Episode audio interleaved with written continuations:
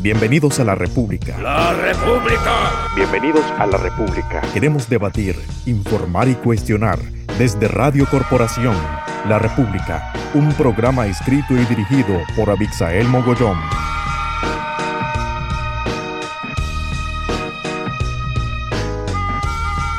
Bienvenidos a La República, tu podcast favorito emitido desde Radio Corporación, que a pesar de que hoy el sitio web de esta emisora fue hackeado por la dictadura de Daniel Ortega, pues aquí estamos, por encima de la censura y el boicot, para traerte una hora completa de radio. Por cierto, la República cumple dos años de existir este 3 de noviembre y siento que el tiempo ha pasado demasiado rápido. No me imaginé que esta idea que nació como un debate bastante desenfadado e incorrecto sobre política iba a llegar hasta la antena de Radio Corporación, pero aquí estamos contra todo pronóstico y agradeciendo a los dueños de esta radio por abrirme las puertas de la emisora que habla el lenguaje de su pueblo.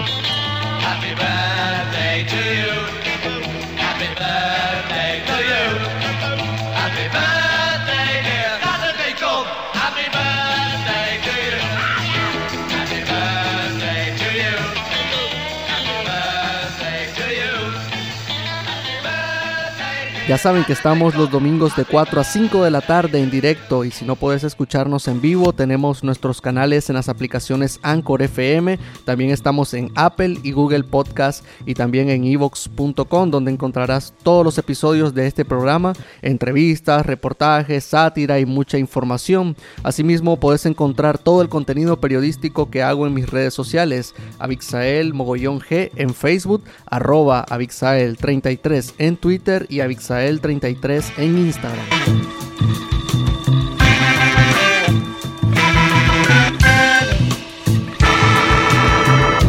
A finales de diciembre entrará en vigencia la ley especial de ciberdelitos de la dictadura de Daniel Ortega, mejor conocida como la ley Mordaza. La cubanización bolivariana sigue convirtiendo lo ilegal en ley en su afán de tratar de controlar algo tan enorme como Internet. Si quieren encarcelar a periodistas, políticos, activistas y al que sea, no necesitan de esta ley, total, ya lo hacen. Si quieren meter de por vida a alguien en la cárcel, tampoco necesitan la cadena perpetua, sino que se lo digan a Medardo Mairena, que fue condenado a más de 200 años de prisión. Y yo no les voy a decir de que nos tomemos en serio o no estas leyes. En cambio, les digo que hay que tomar medidas al respecto, proteger nuestros datos personales en la red y nuestros dispositivos móviles pero tampoco nos dejemos quitar la tranquilidad, ya que no estamos cometiendo ningún delito. Por eso hoy hablaremos con Manuel Díaz, fundador de Bacanal Nica y consultor independiente, que nos va a contar de manera sencilla de qué va esta ley sandinista, cómo nos puede afectar y qué hacer para resistir. Mientras Ortega asiste sentado en su sillón reclinable con unas palomitas de maíz al enésimo pleito, separación y fractura de la oposición nicaragüense, pues hoy hablaremos con el cronista deportivo Miguel Mendoza, que pasó por los micrófonos de La República por primera vez. Así que acomódate, que esto es La República, tu podcast favorito, y si me lo permiten, comenzamos. La República, políticamente incorrecto. Ah, pues te decía que como es primera vez que te, que te hago una entrevista, Miguel, ¿cómo te decidiste a, meterte en este mundo de, del periodismo deportivo? Bueno, la verdad es que yo desde siempre en los años 80 era muy aficionado, desde los 10, 11 años al béisbol, a seguir el Pomares, a seguirlo de largo. Yo soy de Camuapa, en el departamento de Puaco. Y desde, desde pequeño, mis hermanos tenían una zapatería, escuchaban el programa de Tijerino Doble Play, escuchaban las transmisiones. Y así me fui enamorando del periodismo deportivo, aunque en esa época no te voy a decir que desde niño, porque los años 80 fueron una década bien difícil, donde yo en lo personal de una familia de escasos recursos, alejado de Managua, en donde la situación era complicadísima, eh, cerca de donde estaba la contra y un pueblo, un pueblo prácticamente contrarrevolucionario, en donde se daban reclutamientos para el servicio militar posteriormente. Y mi prioridad era esconderme, evadir y al mismo tiempo seguir estudiando. Ya cuando al finales de los años 80, cuando ya estoy por bachillerarme, es que me decido plenamente a estudiar periodismo buscando ser periodista cronista deportivo. ¿En qué medio de comunicación o en dónde diste tus primeros pasos como periodista? Bueno, entré a la UCA, que en ese momento era en el RURMA, un edificio que queda entre la UCA y la UNAM, en el 89 a estudiar periodismo. Y desde, y desde el primer momento busqué cómo engancharme en los medios. Era, una, era más difícil que ahora, creo yo, porque había menos medios de comunicación eh, como casi todo, empecé en Radio Universidad haciendo un pequeño segmento. Después una compañera de clase puso un noticiero en Radio El Pensamiento, me invitó a mí a hacer el segmento de deportes y después de ahí se dio la oportunidad de hacer pasantías en el Canal 6 después del Canal 6 eh, ya colaboraba con un programa de deportes de Radio Ya y al mismo tiempo ya empecé a incursionar en La Tribuna, que era un periódico de esa época que colaboré por mucho tiempo y hasta que finalmente me hasta que finalmente me contrataron. Creo que en 1993 es cuando es cuando ya ya empiezo de manera sólida a, a tener espacio en los medios de comunicación. Y, ahora en, la actualidad, además de, esto del deporte, también te veo que estás bastante activado prácticamente desde que empezaron las protestas de, abril. ¿Cómo, cómo, cómo inició este, este proceso? Porque normalmente no, no estamos muy acostumbrados. Por ejemplo, vos, este, Edgar Tijerino y tal vez un par de periodistas más que se han metido bastante lleno. Hablo, hablo de cronistas deportivos, pues. Eh, se han metido más a, esta parte de opinar, de, estar pendiente de lo que pasa en el país? Tal vez ahora porque están las redes sociales, que se le da mucho seguimiento, pero yo desde siempre en los programas donde he participado, donde he trabajado en el Canal 2, metía mis detalles políticos combinados con la crónica deportiva, con, combinados con comentarios eh, Doble Play con Tijerino ha sido un, programa que, combina todo, combina la política. Tijerino siempre ha sido como una voz autorizada, un líder de opinión en todos los aspectos. Y por la libertad de opinar en Doble Play, este, eh, yo, yo lo hacía. Yo, yo estuve 19 años en Radio La Primerísima y ellos saben, este, ahí en esta radio, eh, sobre, sobre mis posturas y además las decía al aire, en las transmisiones, yo hacía comentarios jocosos. Por ejemplo, cuando inauguraron el estadio en el 2017, eh, a la radio pese a tener este un eh, pese a estar vinculada al gobierno la pusieron en la peor cabina. Entonces yo disimulaba cuando seamos libres. Estoy hablando antes del 2018 cuando seamos libres cuando Nicaragua cambie vamos a irnos a, la mejor cabina, yo, yo entre bromas, ¿no? y, desde siempre, y desde siempre, o sea, este, a mí, eh, mm, yo eso del estadio, por ejemplo, eh, es, eh, yo siempre fui aislado, fue el último que le daban la credencial, el color de antisandinista, anti Ortega, siempre lo he tenido y no lo dejaba de manifestar. incluso en Radio La Primerísima, ellos saben, a mí me daban bromas, eh, incluso cuando eh, las elecciones, eh, recuerdo, te voy a contar una anécdota, para las elecciones de cuando Eduardo Montealegre, conmigo el director de la radio se molestó porque yo decía en bromas cosas, entonces él me dijo, hagamos, hagamos un arreglo, vos no te metas con Ortega y aquí puedes decir viva el ratón, viva Pancho Madrigal. Entonces, ¿desde cuándo eso? Te estoy hablando en 2000, 2000 eh, las últimas elecciones 2011, eh, este, pero, pero desde antes, o sea, la, gente ahora te nota que, que opinas de política, que te metes, pero lo mío ha sido permanente. Yo eh, tengo una historia de antisandinista desde siempre, pues no, no, creo que haya sido un solo día sandinista en mi vida, por, por la misma formación de mi familia, aunque obviamente mi oficio es la crónica deportiva, pero por ejemplo, yo trabajando allí jamás fui a golpear las puertas de anuncios que estuvieran vinculados al gobierno, o sea, no, ni se me ocurre porque ellos me conocían y yo los conocía. Entiendo. ¿Y, cómo fue esa salida de, Radio La Primerísima? ¿Qué se originó? Bueno, fue bien complicada porque, este, acordate, 2018, los muertos, la represión, los asesinados, las turbas y todo esto, Tijerino no dejaba de hablar y de hacer su comentario despuntando el programa y esto llegó a incomodar a toda la radio y este llegó un momento en el que el que no éramos bien vistos, pero como Tijerino pagaba su espacio, lo iban a aguantar. a Tijerino nunca lo corrieron. Pero te, te digo, cuando este Edgar decide, que fue como en septiembre del 2018, irse de la radio, se lo comunica al director, a William Grisby, a mí me ofrecen los espacios de Edgar, a mí me ofrecen quedarme, te quedas aquí y me dicen, te vas a quedar aquí, no vas a pagar, vas a hacer programa. Eh, conmigo, conmigo se portaban bien porque yo era un factor de producción muy importante. Yo he acostumbrado a hacer eh, transmisiones internacionales desde cualquier parte. Yo he viajado muchísimo con el béisbol, con el boxeo, basta decir que cuatro veces desde Japón. Y todas esas transmisiones eh, yo asumía los costos, el boleto aéreo, el hotel, la línea telefónica que era carísima desde cualquier parte.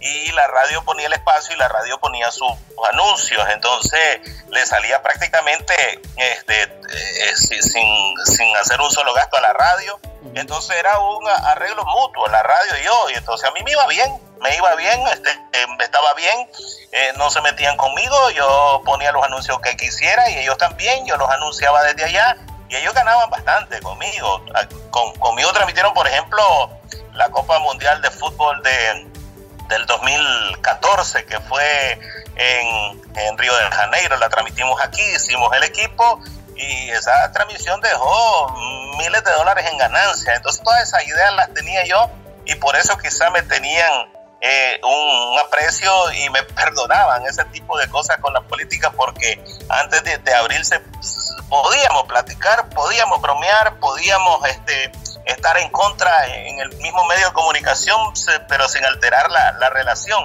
Eh, pero ya en el 2018 se volvió complicadísimo, entonces te digo que a mí me, me ofrecieron los espacios de Edgar, pero yo pregunté, voy a tener la misma libertad, de decir las cosas en redes sociales como las vengo diciendo. Entonces me dijeron que no, entonces yo dije, ah, pues no, pues o sea, yo no puedo estar en un lugar donde esté con una camisa de fuerza que, que no voy a que no voy a decir lo que pienso. Entonces iba, iba a ser iba a ser como ponerme un bozal y este iba a perder la libertad que tengo de, de decir las cosas y, y, por otro lado no sé hasta cuándo iba a durar esa relación. Entonces mejor no y me fui con Tijerino y hasta el momento sigo con él después de 25 años en doble play. Entiendo. Ahora que estabas eh, hablando de, la radio y eso, mencionaste a William Grisby. Eh, eh, este, este, hombre siempre ha sido así, porque, a ver, yo lo conocí como en 2017 y pues, no sé, tal vez me mostró una cara diferente, pero siempre ha sido así como, como es ahora en su programa. estoy hablando de, cómo se refiere a la gente, cómo, cómo ataca a por ejemplo, a la Iglesia Católica? ¿Qué, qué pensás vos de, de Grisby? Bueno, en primer lugar, no estoy de acuerdo de nada de lo que él dice, de lo que él hace ahorita, y, pero sí le tengo agradecimiento. Eh, como, este, como, como te expliqué, a mí me trató muy bien. No era así como hoy. Yo lo conocí de un plan distinto. Eh, incluso platicábamos, me mandaba mensajes. Él no estaba tan a favor de lo que estaba ocurriendo, incluso en el 2018 él hubo un punto de quiebre, un punto de tomar una decisión, que solo él sabe por qué la hizo, pero yo, yo prefiero no, no suponer ni especular sobre lo que lo llevó a, a, tomar eh, la postura que ahora tiene. Eh, y pero sí te digo, este, el agradecimiento para él de mi parte es enorme, aunque eh, explicaba desde que era una situación que, que nos entendíamos, eh, este, yo, yo te dije eso, de que una vez él me dijo, decía aquí, viva el ratón, viva Pancho Madrigal, pero déjate de meter con Ortega. Entonces, así, así trabajamos y, prefiero recordar a, ese William que era tolerante. Ahora pasando un poco a, la actualidad, Miguel, ¿cómo, cómo ves este, este proceso de, unidad? Que a todos eh, es tal vez la primera vez en la historia de Nicaragua que asistimos al menos a verlo un poco más cercano, porque la última vez que se unió la oposición en Nicaragua fue en 1990, 89-90, y esta es primera vez que estamos viendo ese proceso tan, podemos decir como accidentado, que igual hablando con gente que participó en la 1, así fue también en la 1, pero esta vez lo estamos viendo eh, al menos una versión en redes sociales. ¿Qué opinas al respecto? De la 1, recordad que yo tengo 50 años y yo no estaba metido tanto como ahora en ese tipo de enredos, pero aquella gente nos dio una cátedra y ejemplo de, asumir responsabilidades de poner a Nicaragua primero, de definir los pasos a tomar. A doña Violeta se le elige en el 89 y tenía como rival a, Enrique Bolaños. Y, sale doña Violeta y la uno no se despedazó, más bien se fortaleció. Eh, y, este, y se arreglaron rápido. No, no se tuvo dos años o, tres años como, como tenemos ahora. Y, y, aunque era un país lastimado, era un país dividido un sector de la población estaba en armas y este, ahora un sector de la población, el más numeroso, está alzado en contra de esta dictadura, pero sin armas. Y, me resulta a mí doloroso cómo, cómo, no se ponen de acuerdo, cómo no superan eh, diferencias personales, ambiciones particulares, cómo no se superan y, ponen, y ponen sobre la mesa los verdaderos intereses del país. O sea, eh, incluso dentro de la coalición, ahora estamos criticando a la alianza cívica porque se sale, pero dentro de la coalición hay, hay problemas serios. Hay gente que, se las quiere dar como, como los merecedores de, de toda la importancia. Y incluso vos ves este, en, en cuanto a, las mesas que presiden los actos, hay gente que no debería de estar. Gente que participó en partidos políticos eh, hasta las elecciones anteriores. Esa gente debería estar en la coalición, pero en la silla de atrás. No es posible que. Y yo en lo que sí estoy de acuerdo con la alianza es que, es que esos partidos políticos no pueden tener el mismo peso de la alianza y de la UNAP, que son surgidos del movimiento de abril. en eso yo estoy de acuerdo. En lo que no estoy de acuerdo es que te salgas y decís, me separo para ir a buscar una unidad más amplia. O sea, no tiene sentido. Eh, vos, te quedas en, la unidad y, vas a ampliar y vas a pelear tu espacio. Esto, estos no son políticos. Y lo que está haciendo la, la alianza me recuerda a lo, a lo, que hizo Eduardo Montealegre, que se fue con Champa aparte a hacer su grupo y más bien se dividió el voto, se dividió este, la población, los polos entre los grupos opositores y tuvimos el regreso de Ortega en, el, las elecciones del 2006. Entonces, e, es fácil, e, es, fácil saber de que si a unas elecciones se va pedaciado, Ortega con el 20% va a ganar, porque en primer lugar no va a dar elecciones libres. Entonces, este, ¿por, qué no se unen y deciden de una, de una sola vez o, participamos o no participamos? Creo de que así, unidos en un solo bloque, a Ortega se le va a hacer más, más difícil, casi imposible, esconder la montaña de votos en contra que va a tener. Entonces, si todos hacemos ese cálculo, ¿por qué la división? Digo, ¿por qué no se superan aspectos personales? Todos quieren ser candidatos a la presidencia. Ese es un problema enorme que tenemos. Todos quieren ser caciques, nadie quiere ser indio, todos quieren mandar todos quieren imponerse al resto. Creo de que la unidad es en base a diferencias ideológicas, pero que, todos se, juntan para buscar un, mismo fin. Y, y, y lo, lo, más penoso es que se supone que son gente inteligente las que están ahí y no saben ni sumar, o sea, no, no saben ni, ni, ni, ni, ni ver que, ni ver que, que, si, que si todos vamos unidos tenemos más posibilidades. Ahorita la alianza dice, me retiro para una unidad más amplia, o sea, no, se le entiende qué es lo que quiere decir. Pero por otro lado, la coalición también debe de poner, de, poner algunas actitudes ambiciosas que tienen varios de allí. deben entender los, grupos, los que están liderando la oposición, que, que ninguno es indispensable. Ahí cualquiera que se va, a la gente le tiene sin cuidado. O sea, todos vamos a seguir abajo unidos y esperando eh, a, un, solo, un solo bloque por quién votar. Eh, también he, notado, además de la, de la pues, falta de confianza que tiene la gente en estos partidos políticos que han participado en elecciones, los zancudos, pues, eh, también hay como una especie también de, resquemor y de desconfianza en contra de, los, de los empresarios, la gente del COSEP. ¿No crees que saliéndose la alianza y ahora quedando aislada, ayer se salió el doctor Carlos Tunderman, Azalia Solí, eh, el, padre Iriaque, que son pues personas bastante respetadas y tenían un peso dentro de la, de la alianza, también se salió Ernesto Medina, ¿no crees que al final también se le está haciendo como una especie de favor a la, a la, coalición? Porque seamos claros, o sea, los, los empresarios en Nicaragua tienen 11 años de estar felices con Daniel Ortega, haciendo más dinero que nunca y que, y que si fuera por ellos, si no hubiera ocurrido lo de abril, ahí estuvieran todavía haciendo negocio. Pero creo que hubo un punto de quiebra, Vixael, entre el empresariado responsable, el que le dolió, el que la sintió, el que ve de que eh, tenemos encima una dictadura brutal, sanguinaria. Eh, hay gente con mucha responsabilidad dentro eh, y si vos ves la alianza, ¿quiénes se quedaron? Ese grupito pequeño de empresarios que eh, promueven eh, dar solo ellos una Nicaragua empresarial con un modelo como el que tenían, pero sin Ortega. Y los estudiantes, un, un grupo de estudiantes que están en la, alianza, se quedó sin, sin personajes de peso y de credibilidad. La, la, la alianza, ese es un golpe bien fuerte el que sufrió. Lo que me extraña fue la respuesta un pequeño comunicado de un par de párrafos, como quien dice, se van, se van, o sea, no, no, hay, no hay ni siquiera una tarea de, convencimiento. Lo, lo más duro que pasó entre ayer y hoy es la renuncia de estas personas, como vos mencionabas, como Tunerman, como el padre Idiaque, como este, la señora Solís y, y, también este, Gutiérrez. Lo más duro es lo que ellos manifiestan en la carta de que, de que no le dieron respuesta, que no se dijo qué es lo que va a hacer, o sea, no hay una estrategia. Yo, yo me salgo, pero me salgo con una estrategia. Y ahí no hay ninguna, o sea, y están esperando respuesta desde hace 10 días. Es lo que pasa, aquí, aquí tenemos una, una oposición como de oficinista de 8 a 5, o sea, después no responden, después se van. Esto no esto esto se trata de un trabajo de 24/7.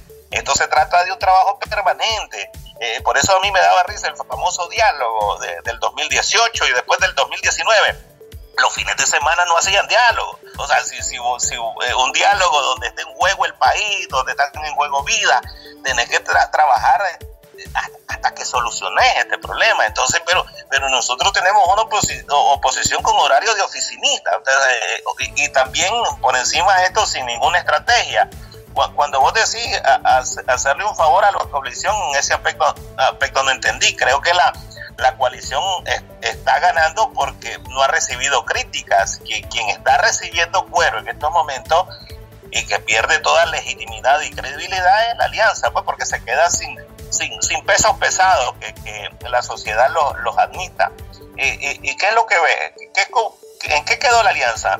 Es un, es un, un C por L chiquito, o sea, si vos ves, estos se unen a C por L y, van a ser los mismos pequeños, o sea, sin acarrear mucha gente.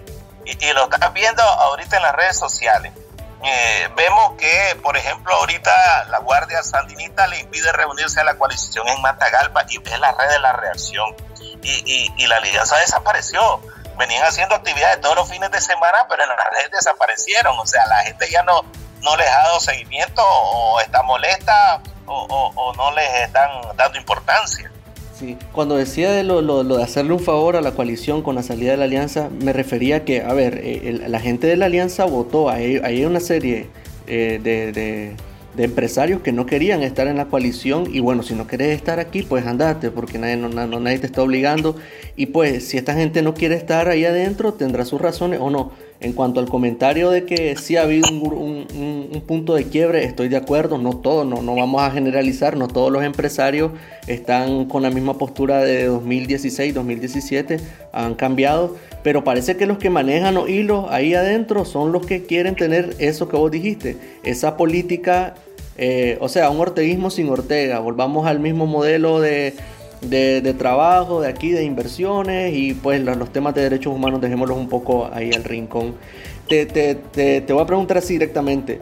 ¿Crees que esta, esta oposición está a la altura de este pueblo?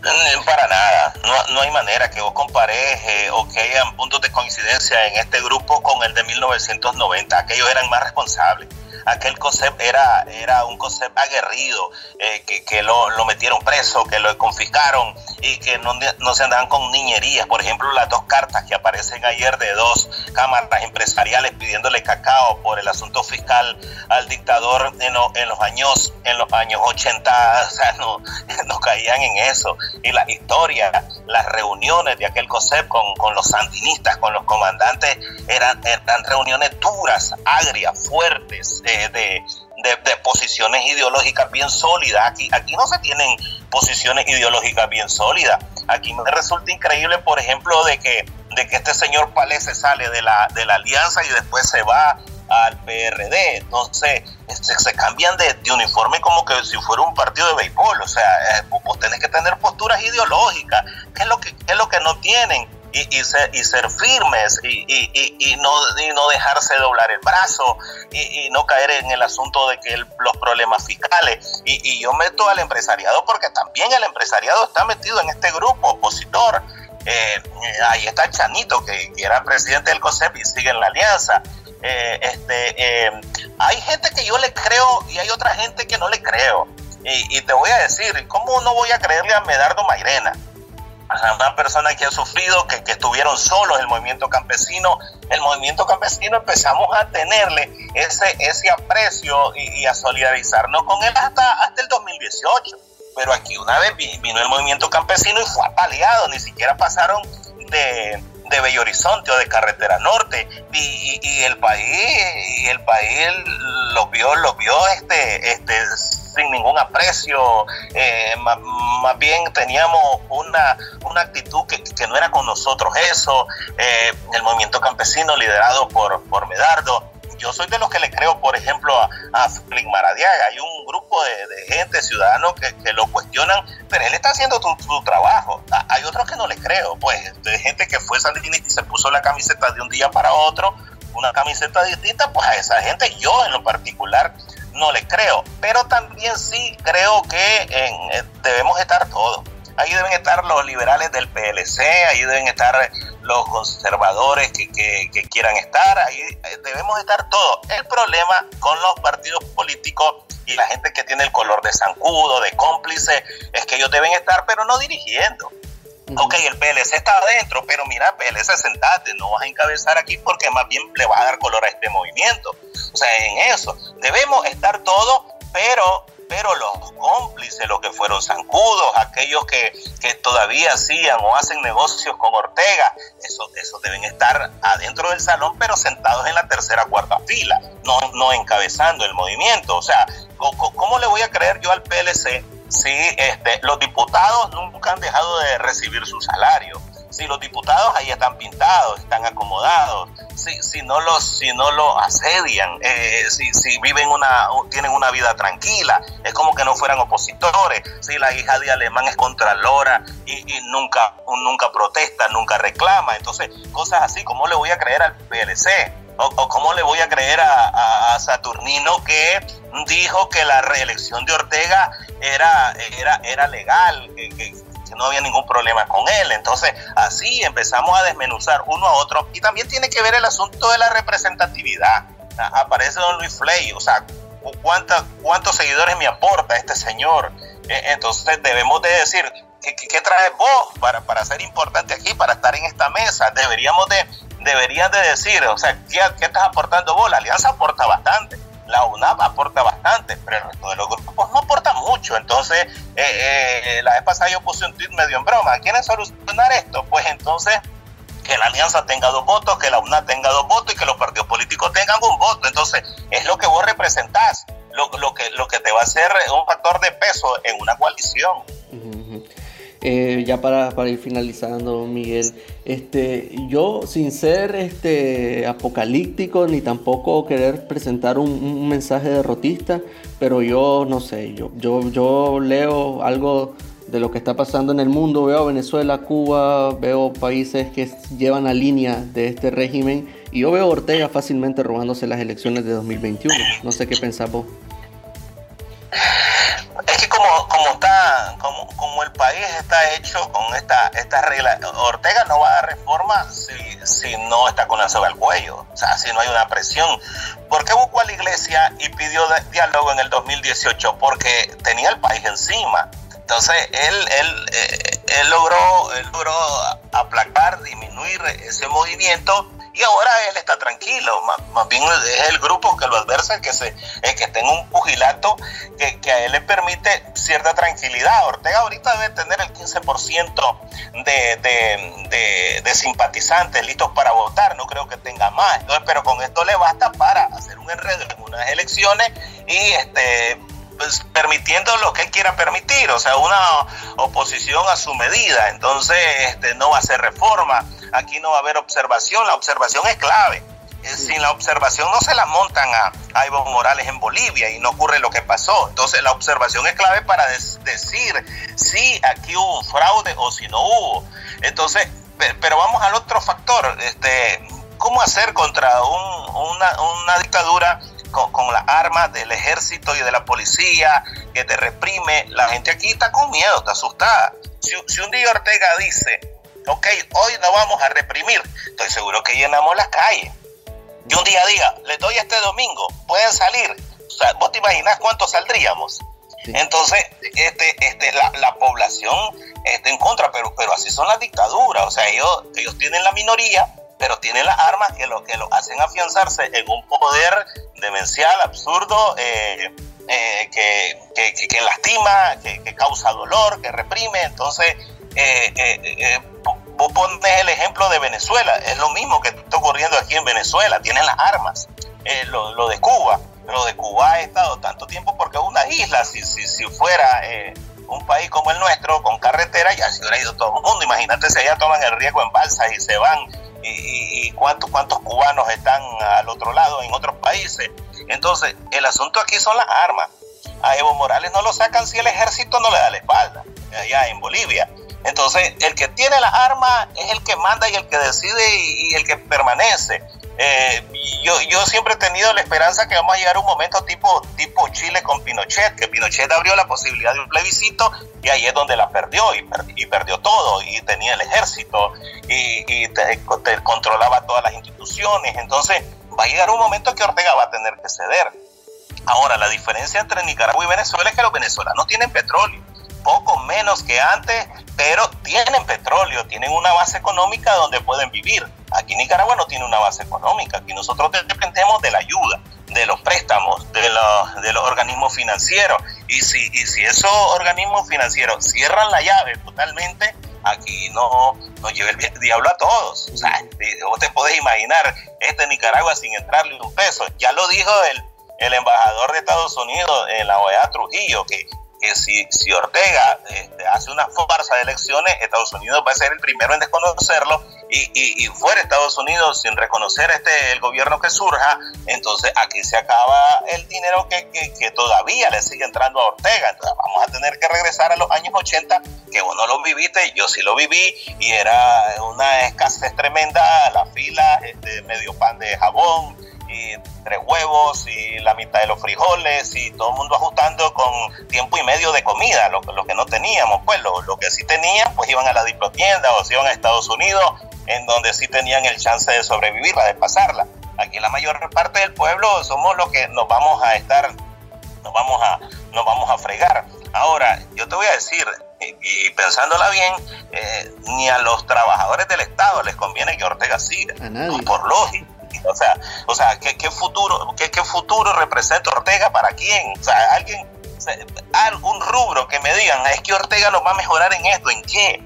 O sea, en educación, en salud, en aspectos sociales, en carreteras, ¿en qué mejora que siga Ortega? O sea, en nada. hace poco en CNN presentaron una, un documental sobre Obama que a mí se me quedó la frase, que cuando, cuando Obama mm, busca la reelección, uno de ellos dijo, yo, yo siempre que voy a, votar por un presidente, yo, yo digo, este, en estos cuatro años que él estuvo, se, me beneficié o no, ahora estoy mejor o no que hace cuatro años, entonces yo en base a eso voto, yo me, yo pongo a me, me, pongo me pregunto, o sea, sandinistas, trabajadores públicos, ¿en qué están mejor que hace 10 años? ¿En qué? O sea, ¿a alguien se le puede ocurrir que este país ha caminado un centímetro?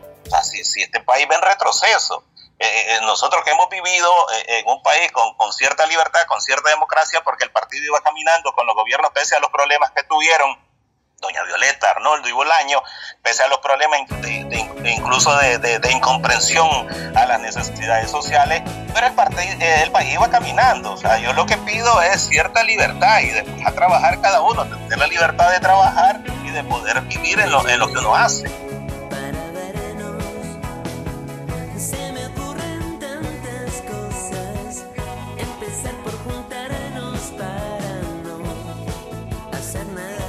Pasamos de las 4 y media de la tarde, gracias por seguir conectado a la República por Radio Corporación. Debemos comenzar a usar los nicaragüenses VPN para enmascarar nuestra identidad en Internet. ¿Qué debemos y qué no debemos publicar en redes sociales? Y sobre todo, ¿qué hacer si un policía nos detiene y citando la famosa ley Mordaza nos quita nuestros teléfonos celulares?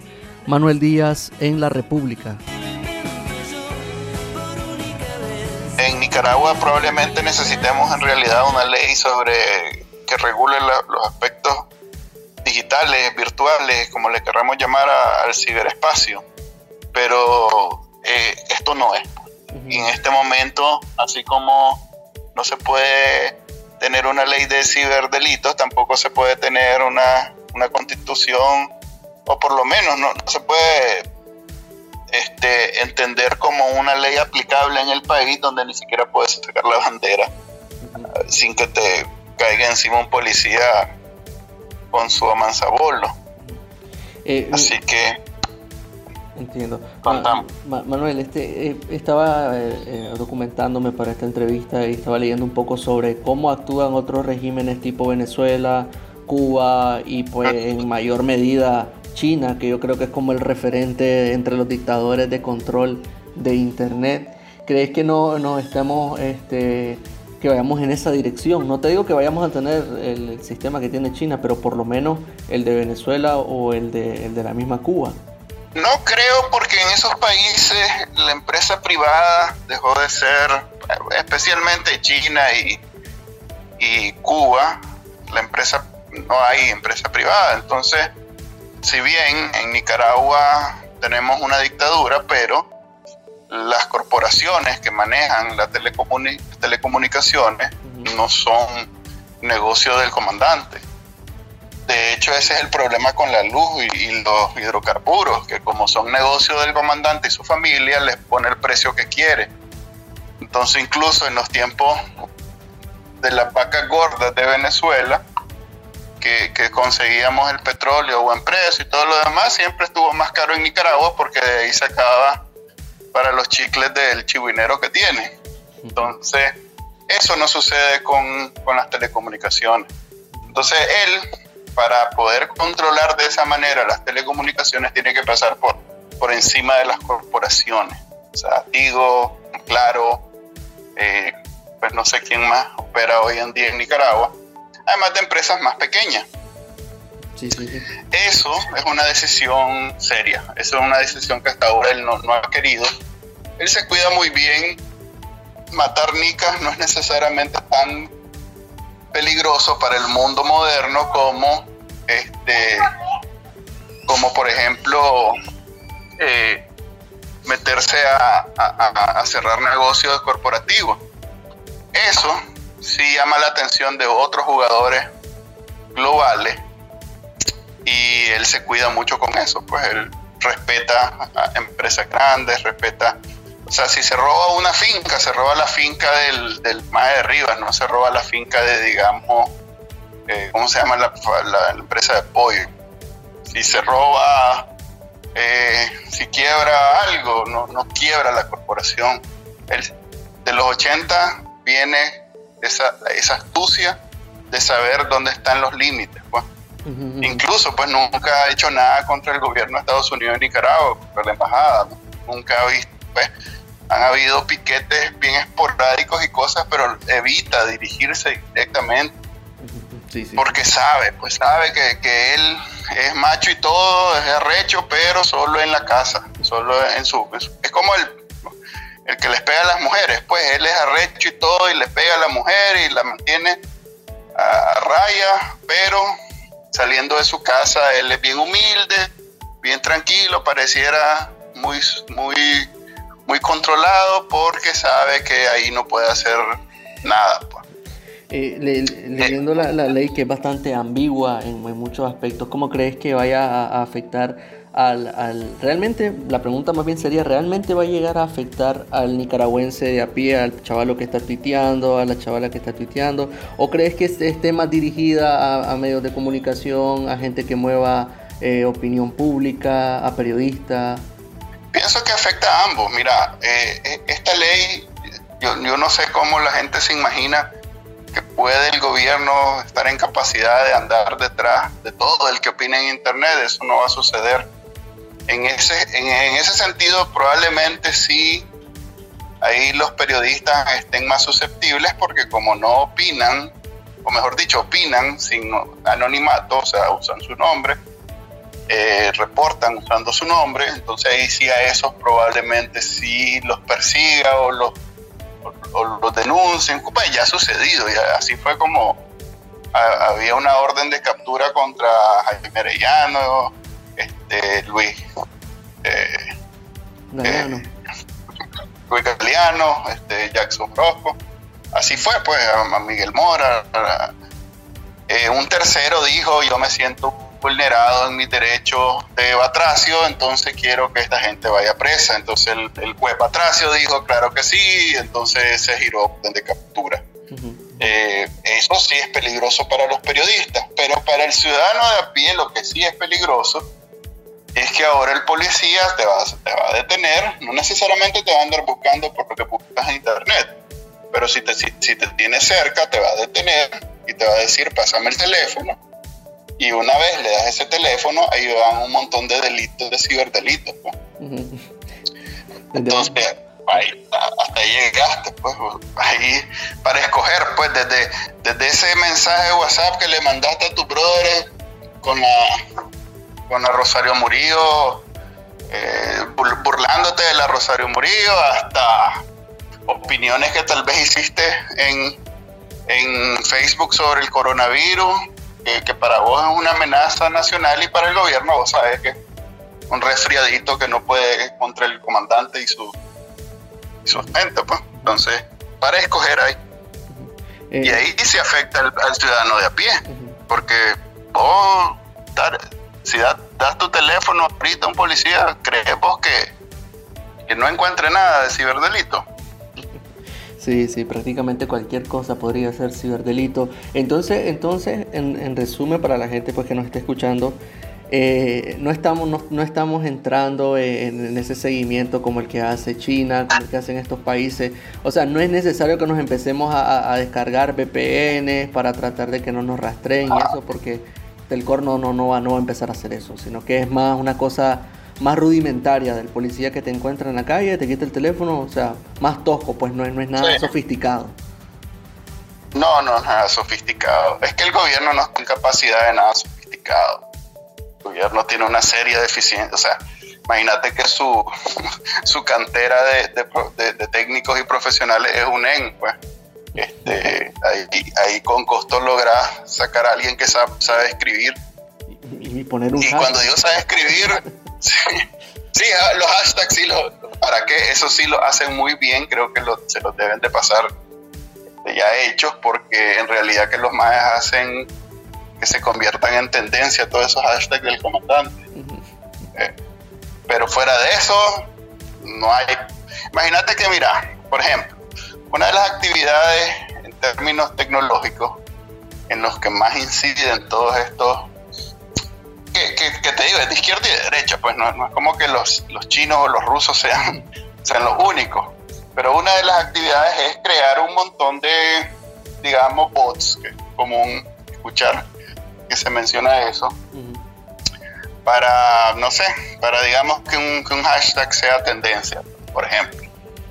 Esa es una de las actividades más comunes. En, en Nicaragua es más fácil conseguir 500 chavalos haciendo nada y pagarle 50 pesos que crear un software que haga eso.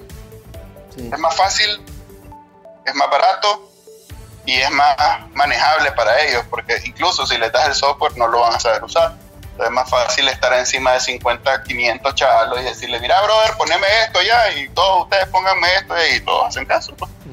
Entonces, así estamos en Nicaragua. Pues. Estamos con bots de, de carne y hueso.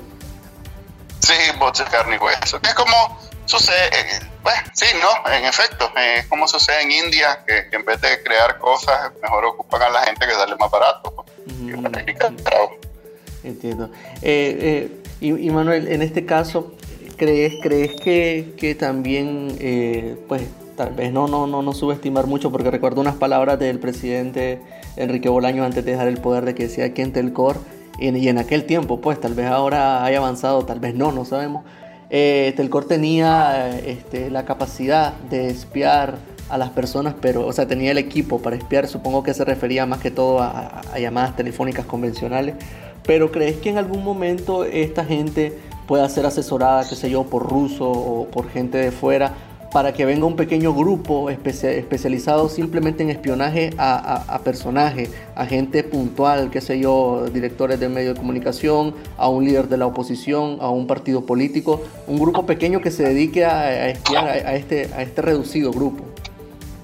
Sí, eso sí es factible. A ver, lo que pasa es que la comunicación ha avanzado un montón en los últimos, no sé, ¿cuánto tiene don Enrique de haber abandonado el poder? 11 años. Eh, probablemente hoy en día eh, eh, los mensajes de texto sean eh, pues, raros en Nicaragua. Esos mensajes de texto sin usar WhatsApp. Pues.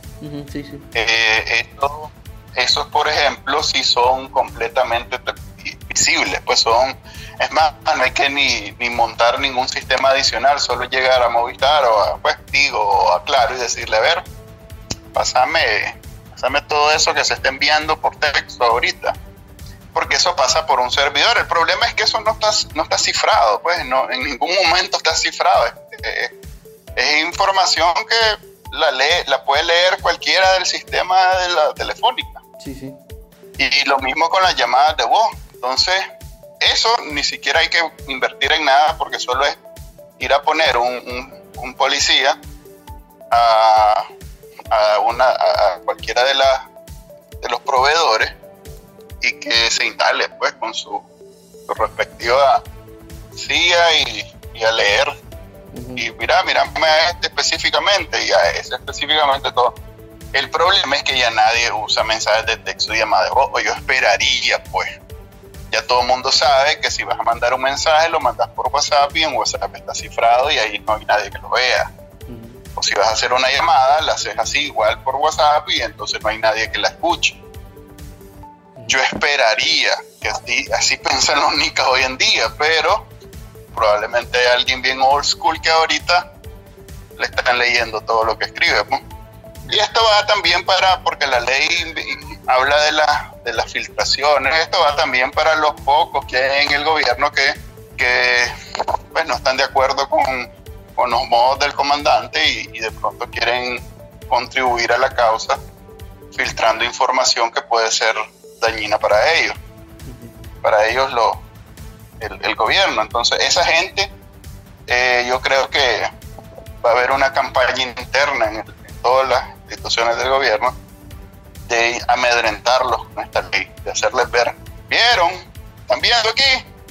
Cuidadito, cuidadito, porque sí hay, con esto del coronavirus, pues es evidente que, la disciplina de los 80 que tenían los sandinistas se perdió completamente. Eh, es filtración tras filtración tras filtración. O sea, yo creo que ya ni hay ningún esfuerzo por contener la información. No, no, tengo ninguna pregunta que no haya sido respondida por una filtración, ya sea por el del MINSA, o del mismo gobierno, todo, está público, pues, y eso imagino que a ellos les, les preocupa porque están acostumbrados a, a la conspiración, al secretismo, a, en fin, este, es más, yo al comienzo que sucedía todo esto, cuando empezó el coronavirus, yo entendía que el MINSA estaba completamente hermético y solo muy pocas personas manejaban información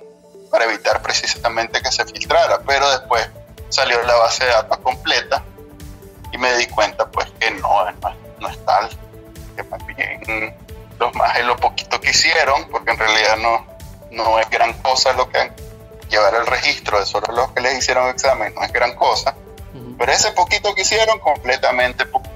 Eh, en ese sentido, también analizando un poco lo que es Venezuela y Cuba, que son los casos más cercanos, este, me daba cuenta que son bastante similares este, en cuanto a que el mayor obstáculo quizás ni siquiera es la misma presión del Estado que domina las, las empresas que proveen el Internet, sino que es más bien la pobreza y también el pésimo servicio de, internet que hay. Por ejemplo, en Venezuela no hace falta que los estén censurando si a cada rato se va la luz, si apenas tienen uno o dos gigas de, perdón, uno o dos megas de velocidad. O sea, igual estar en internet es algo cansado, y tanto así que no, no hace falta que te estén controlando porque prácticamente no puedes subir mucho. Lo mismo en Cuba. Eh, ¿Crees que en algún momento aquí se vaya a, aplicar algo similar así, que se empieza a desgastar el servicio? No creo, fíjate, yo creo que el NICA, incluso en los 80, pues que, había todo el bloqueo y, la guerra, este, el NICA tiene ciertos estándares de vida que no está dispuesto a perder. Eh, no creo que nadie quiera volver a los tiempos de los 80 y, veo a Nicaragua este, tirada a las calles en el momento que eso comience a suceder. O sea, la crisis es por mucho lo que más golpea, lo que más preocupa a Daniel Ortega en este momento. No, no son los líderes políticos, no es la alianza, no es la coalición, nada de eso es realmente preocupante para, para el comandante. Lo que le preocupa es que los paramilitares tienen que comer y si no comen, él no es como que va a hacer algo al respecto, pues él, es un viejito que, no está en capacidad de, pues, de hacer nada, de, forzar a nadie, entonces, y, los hijos son un poco inútiles. Esa, eso es lo que más le afecta a él, eso es lo que más lo hace sufrir, eso es lo que más le preocupa. Y Nicaragua no va a llegar a esos niveles. No puede llegar a esos niveles. Ahorita que tocaste el tema de la oposición, que ¿Qué te parece todo el brujuleo que se está viendo ahí? Eh, ese, ese espectáculo en el que me imagino que Daniel Ortega está sentado en su sillón comiendo palomitas y, riéndose. Estos más, mira lo que están haciendo. Se la están poniendo fácil. bueno, mira, yo, yo voy a. Yo acabo de escribir un artículo al respecto. Eh, todo esto es, no es más que la forma en que los NICA resolvemos nuestros problemas políticos. Pues. Nos gusta, desconfiamos de todo mundo y nos gusta ir paca paca. Pues. Entonces, eso produce que haya pleitos hasta en los hasta en las cuestiones más pequeñas, hasta en los grupitos más pequeños hay pleitos constantes. Entonces, si bien logro apreciar lo, lo trascendental y lo innovador que fue la alianza en su momento, pero es inevitable que de pronto se peleen y se separen y se vuelvan a pelear y se vuelvan a separar y, todo esto que está sucediendo antes, previo a un año electoral que tal vez hay elecciones, ojalá hayan elecciones. Mm. Me parece a mí mejor ahorita y no dentro de seis meses. Pues. Aquí necesitamos tener un liderazgo político porque las elecciones no se ganan con grupos, se ganan con candidatos. ¿Ya? Y los candidatos tienen que demostrar que son capaces de ganar una elección y después de gobernar un país en crisis y que por naturaleza es muy desunido.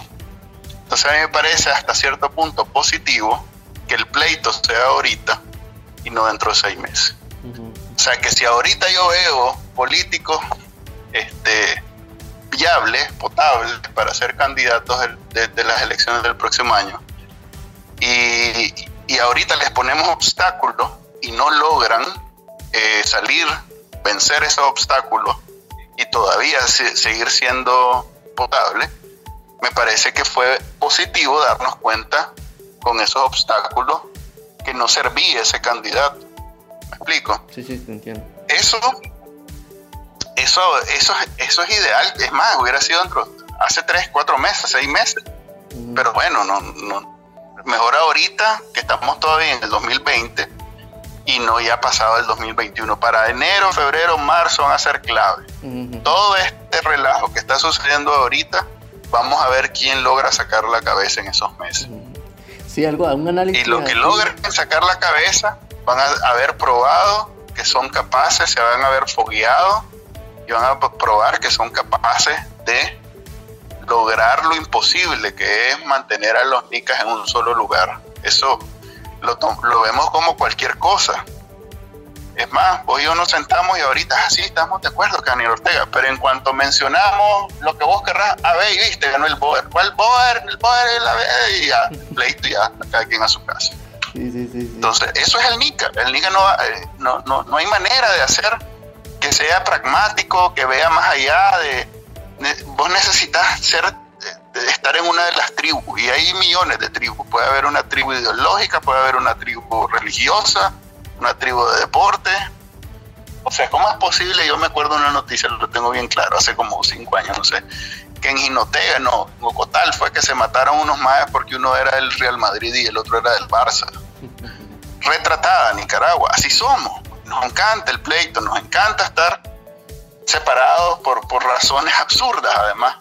Entonces, eh, no, es, de balde que tuvimos guerra civil, hemos tenido más guerras civiles que yo creo que cualquier otro país de Centroamérica.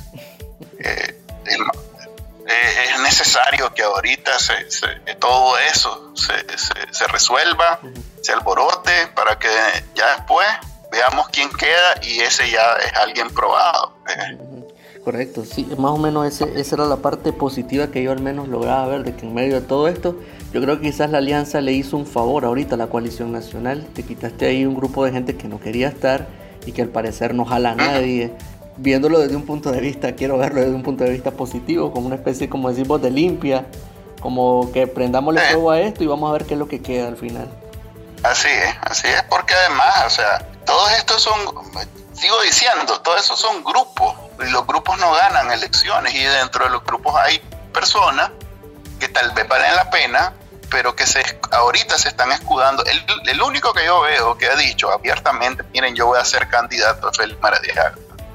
Y de alguna manera él, él se ha separado de su, de, de, su grupo, de la Unidad Azul y Blanco, y anda haciendo su campaña. Pero nadie más ha hecho eso. Entonces, eh, como las elecciones tienen una dinámica diferente en Nicaragua, donde además somos caudillistas, eh, es positivo que, que todos estos grupos dejen de seguir acuerpando a esos personajes que eventualmente quieren ser candidatos y comiencen a ellos desarrollar su capacidad de liderazgo por su cuenta, pues. Entonces, si de la coalición hay dos y de la alianza hay dos y de la unidad azul y blanco hay dos, quiero ver, y bueno, y por él, que, que sigue siendo un partido político que no está en ninguno de esos tres grupos, de esos colectivos, quiero ver cuál de todos esos es el que esté en capacidad de, agarrar a todos estos grupos, convencerlos de, estar unidos y además convencer a Nicaragua que, que, vote por él.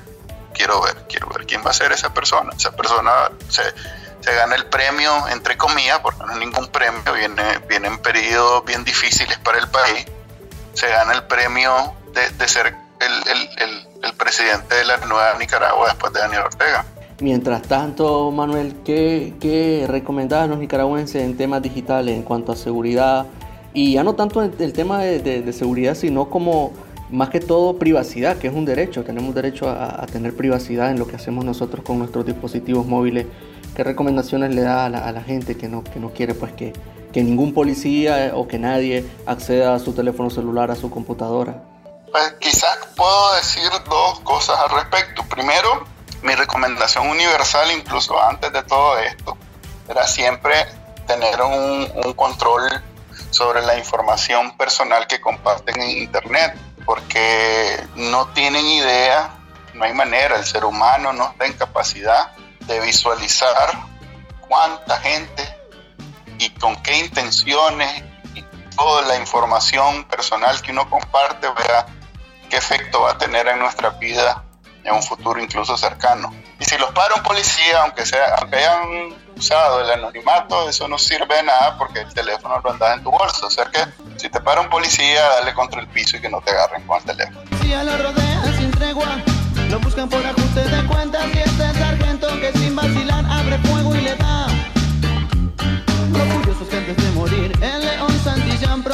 Y se nos acabó el tiempo en esta Tu República Independiente de la Radio. Muchísimas gracias a las personas que nos escuchan en directo y a los que lo hacen por medio del podcast. Haga patria y enseñe este programa a un amigo, a un familiar, a su pareja. Yo sé que se lo van a agradecer. Se despide de ustedes Abixael Mogollón. Sean felices y hasta la próxima semana La República por Radio Corporación.